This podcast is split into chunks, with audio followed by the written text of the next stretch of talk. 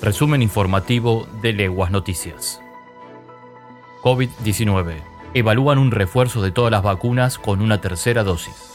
La ministra de Salud, Carla Bisotti, aseguró que se evalúa dar una tercera dosis de todas las vacunas contra la COVID-19 a modo de refuerzo empezando por los grupos inmunocomprendidos y los que recibieron Sinopharm mayores de 60, especificó. Además, adelantó que se pondrá el foco en el personal de salud que se empezó a vacunar a fines de diciembre de 2020, ya que en febrero próximo ese grupo poblacional va a estar completando los 12 meses de haber recibido la segunda dosis.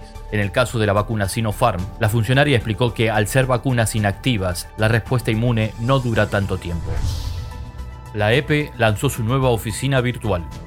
La empresa provincial de la energía lanzó su nueva oficina virtual más simple, ágil y segura, que permite efectuar gestiones comerciales más eficientes, con reducción de presencialidad y automatización de procesos, en el marco del plan EP Digital que desarrolla esta distribuidora.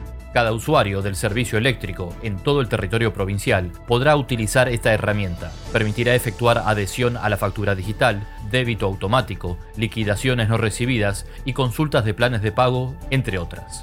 Para registrarse, el usuario deberá adherirse a la página web de la EPE www.ep.santafe.gov.ar barra oficina virtual, completando los datos requeridos y así recibir la factura por consumo de energía vía email. Venado Tuerto. El municipio mejoró la contratación de seguros ART y destinará lo ahorrado a nueva iluminación LED.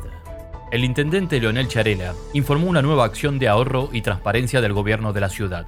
Esta medida administrativa posibilita generar fondos para la terminación de la iluminación LED en el parque municipal y renovar las luminarias de otras 10 plazas de distintos barrios. Y hasta aquí llegamos. Para más información visita leguasnoticias.com. Hasta la próxima.